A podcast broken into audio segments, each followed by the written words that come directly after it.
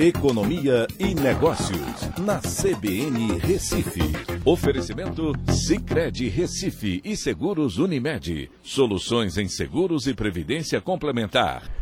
Olá, amigos, tudo bem? No podcast de hoje eu vou falar sobre a inflação persistente e o cenário político que devem manter juros elevados por mais tempo na América do Sul. Apesar de já ter atingido o pico na maior parte das economias, a inflação ainda segue pressionada. E pior, na Argentina e Colômbia, que ainda apresentam elevação. A convergência da inflação para as metas internas de cada país levará algum tempo, pois diversos dos componentes analisados seguem pressionados na maior parte dos países, inclusive os núcleos, acompanhados mais de perto pelos bancos centrais.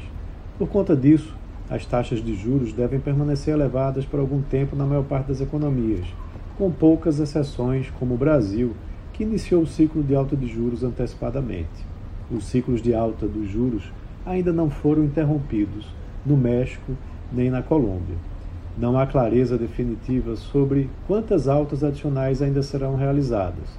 No Chile, Peru e Argentina, apesar do encerramento dos ciclos de alta, é possível que os juros permaneçam em patamar elevado por um período prolongado, até porque o processo de desinflação ainda não se confirmou.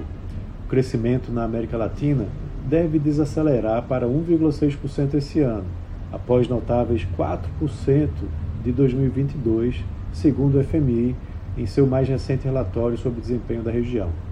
Apesar de indicadores recentes apontarem para uma certa resiliência da atividade econômica na região, os juros elevados devem resultar em desaceleração do crescimento no ano.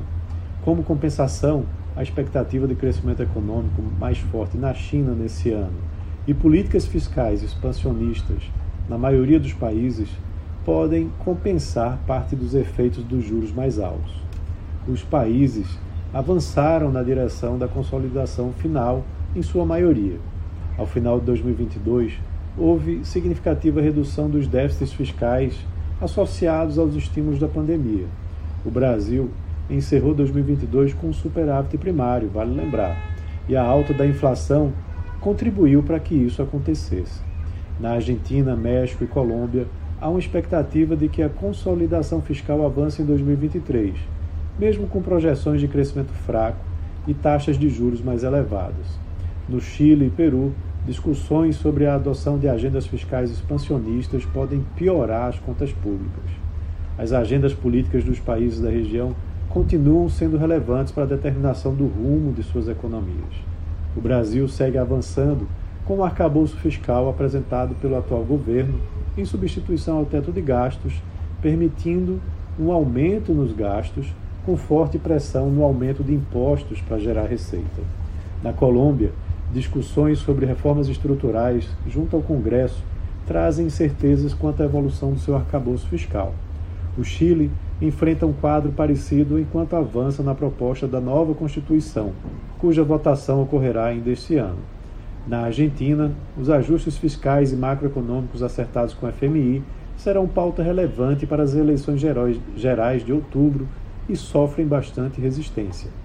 O Peru atravessa um cenário de forte instabilidade política em meio a diversos protestos.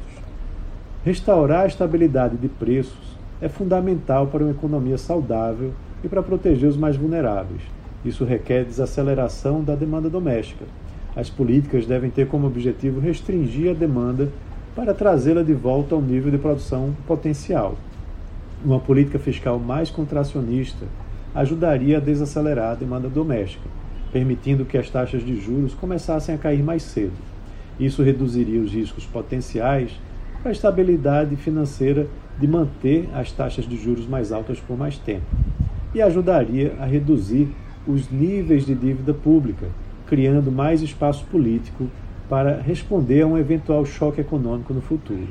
Ou seja, política fiscal pode ajudar a política monetária a fazer a inflação convergir mais cedo e antecipar a redução dos juros. Então é isso. Um abraço a todos e até a próxima.